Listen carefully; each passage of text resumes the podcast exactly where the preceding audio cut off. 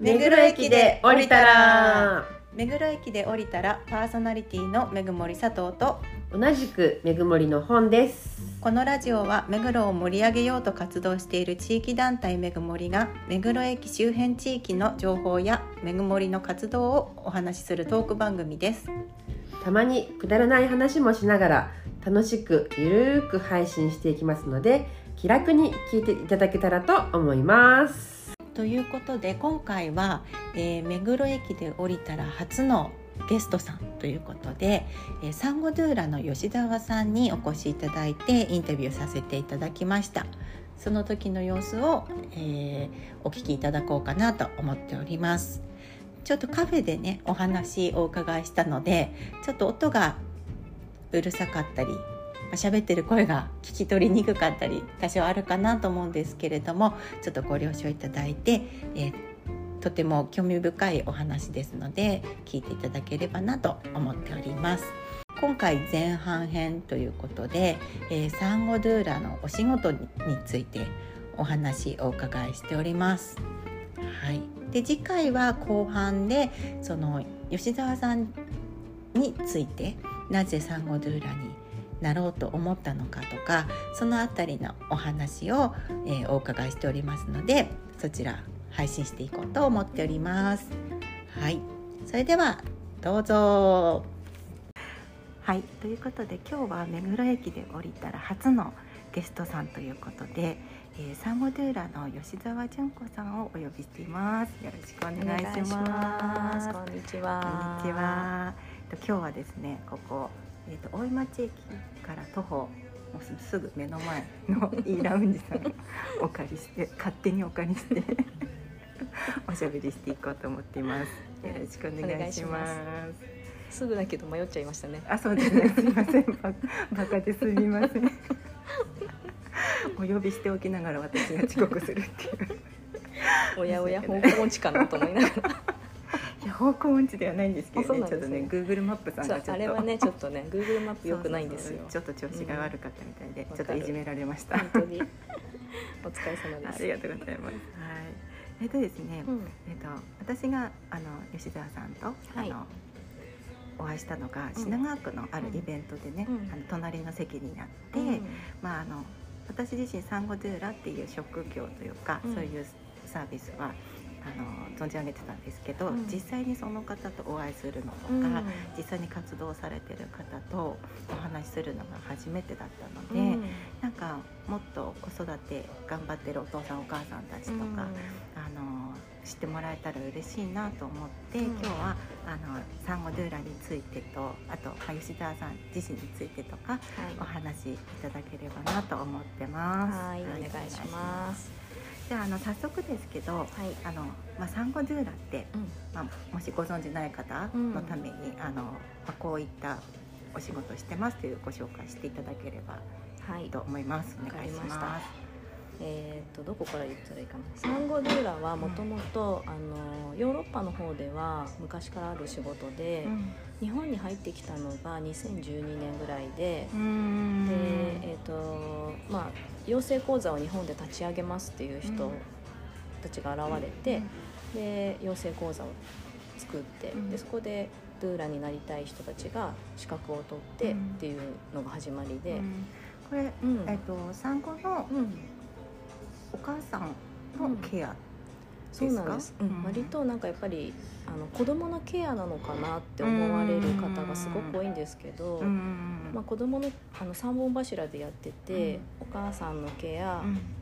えっと、家事のケアうん。で子供のケアっていう3つでやってて、うんでもみんなそれぞれ多分自分の得意とするところが違うので、うん。私の場合はもともと保育士っていうのがあるので。あそうなんですね。そうなんです。でもやっぱり一番のケアはそのママのケアを大事にしたいと思っていてうんママがやってほしいことをやるっていうのを一番大事にしてうん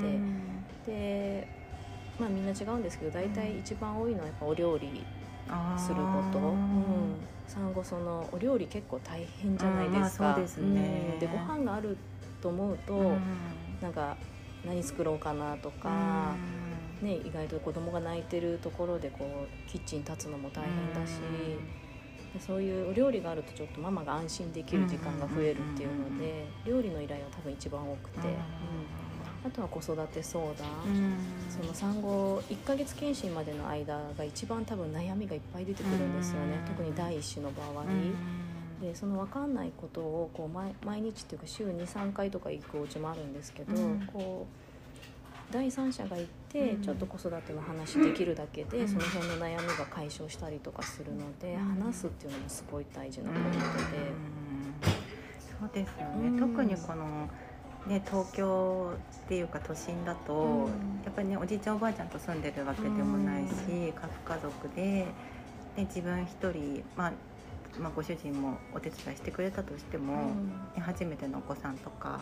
ね、お仕事しながらとか、やっぱりね行き詰まっちゃうというか。えそうですよね、うん、相談できる人がいるっていうだけでだいぶ違うかもしれないです、ね、そうなんですあと今みんなあのスマホで検索できるじゃないですか。例えば夕方から泣いちゃうっていうと、まあ、夕方泣きとか検索してこういろんなことがわーっと出てくるんですけどなんか検索したところで自分の子が果たしてこれなのかなとかっていうのってよく分かんなくって。だそういう時にやっぱりその時間を一緒に過ごすっていう人がいて、うん、あこれこうなんじゃないこうなんじゃないっていうのを2人で模索しながら正解をこう見つけていくっていう。答えはこれっていうのってやっぱり分かりにくいので、こう一緒にその時間も分かんないねなんだね、こうだねっていうのをこう寄り添う時間っていうのもすごい大事で。それをこうやってるっていう感じは私の中では一番大きいかもしれない。じゃあ本当に、ね、産後ドゥーラって聞くと、うん、私の勝手なイメージだと、うんうん、お子さんのケアと、うん、あとまあお母さんのケアっていうのかなと思ってたんですけど、やっぱりお家の例えばお掃除とか家事とか、そういうのをやることが、まあ、結果的に、まあお母さんのケアにもなるということですよね。要は多分ズーラがやらなかったらママがやるしかなくて、ママがやったりパパがやったりするので。その部分があればその分子育てにも目がいくし、夫婦でお話できる時間も増えるし、っていうのもあるし、まあ、お家によってバラバラなんですけど、本当に。ママが例えばお料理好きで、お料理することがストレス発散だけど集中して子供が泣いちゃったりするとできない。っていう場合はじゃあ私が赤ちゃん見てるねって言って赤ちゃん見つつお風呂入れたりとかミルクあげたりとかっていう。だから本当にママを基本にしてやっぱり家族って回っていく感じがあるので。ママがこう穏やかでいること、うん、子育てに目が向く方向とかこれ長いじゃないですか子育てって、その一番最初のスタートなので一番大事だから、そこにこう寄り添って、なんかこの長い最初のところをちょっと大事な時間にしてもらいたいなっていうのを大事にしてます。ありがとうございます。なんか私の子供がいるんですけど、うん、まあもうだいぶ昔ですけど、うん、生まれたのは、まあ思い返すと。ね、第一子出産って、やっぱ自分の体ももうボロボロになってるし、で初めてで、もう泣いてるだけで、うん、えなんで泣いてるんだろう、うん、泣か泣き止むようにしなきゃみたいなのとかそうもうねなんか2時3時とかっていうこう経験してくると、うん、あ泣いてんのねはいはい、ちょっと待ってねみたいな心の余裕が出てくるけど、やっぱ最初って、ね、そうそう泣き止ませないといけないって思っちゃって。でなんかうちの子なんかはずっと抱っこしてないとダメな子で寝てる時も抱っこして大変でしたね。なんかもう背中にスイッチあるんじゃないかみたいな。ありますけどね そうありますよねそうそうなんですよ。だから自分が休める時は子供が寝てる時、うん、けど寝てる時に自分も寝ちゃうと家のこと何もできない、うん、そうそうそうそう。だから本当にね、あの、うん、お手伝いしてくれる人がいるって、本当心強いですよね。本当に。それがね第一子のパターンでまた第二子になると、今度上の子のケアも必要になってきてそうねずっとママはやっぱり体を思うように動かないし、今までのように自分の方向いてくれないとかもあって、結構悶々とするっていうのもあるので、その場合はまた上の子と公園に行ったりとか。お迎え行って習い事連れていくとかもあるし、あとはママが上の子と関わりたいっていう場合はやっぱ下の赤ちゃんとお留守番してその間にご飯作ったりとかしてるって感じのお家もありますね。確かにね上の子ね我慢しちゃう子はね我慢しちゃいますもんね。我なるほど。ありがとうございます。なんかえっとまあサンゴドゥーラの、うん。まあお仕事内容っていうのなんとなく分かってきたんですけど、うん実際うんお願いしたいって思った時に、どういう方法でこうおうん。願いしたらいいのかなっていえー、うのは。と多分一番最初みんな検索すると思うんですけど、うんうん。サンゴドゥーラって出すと、うん。あのー一般社団法人ドゥーラ協会のページに行くと思うんですけど、うん。あこれの答えで合ってる、あいいですよ。うん。でえっ、とそこにサンゴドゥーラを探すっていうのがあるので、あー。うんうんそこに飛んでもらえれば、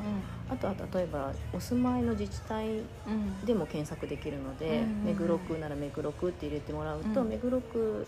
に登録してるドゥーラがバーッと出てくるとか区のホームページですうんとねかね。それはね区のホームページもまた別であってドゥーラ協会のホームページもあって、あー今のは教会の方です。の中うん。の区で検索できるそうですそうですできるっていう、ね。うんうん。うんうんうんああなるほど。やっぱり近くのドゥーラさんの方が。うんなんか多分みんなその方がいいっていう方多くってへあの交通費がかかんないからとか、ね。そういう利点もあるし、ーあと土地勘ある方があそうなんかお買いりやすい。物とかそう本当にそれ、うん、そうですね。確かに確かに。でその区のホームページでも検索できるんですけど、うん。お住まいの例えば品川区なら、うん。品川区のサンゴドゥーラって調べてもらえれば、うん。区のホームページから行けるんですけど、うん。あんまりこう見やすくないっていう評判で。あ だからいつももあのじゃあドゥーラ協会の方から探してもらった方が見やすいよってこううん。アナウンスしてる感じです。じゃあぜひうん。うんサンゴドゥーラってやったらうん。ドゥーラ協会が出てくる。のが一番今のところ見やすいかも。いいですね。ありがとうございます。えっとはい。ということで今回はサンゴドゥーラについてお伺いしてまいりましたで次回は後半編ということでま吉澤さん自身についてのお話をお送りしていこうと思っております。で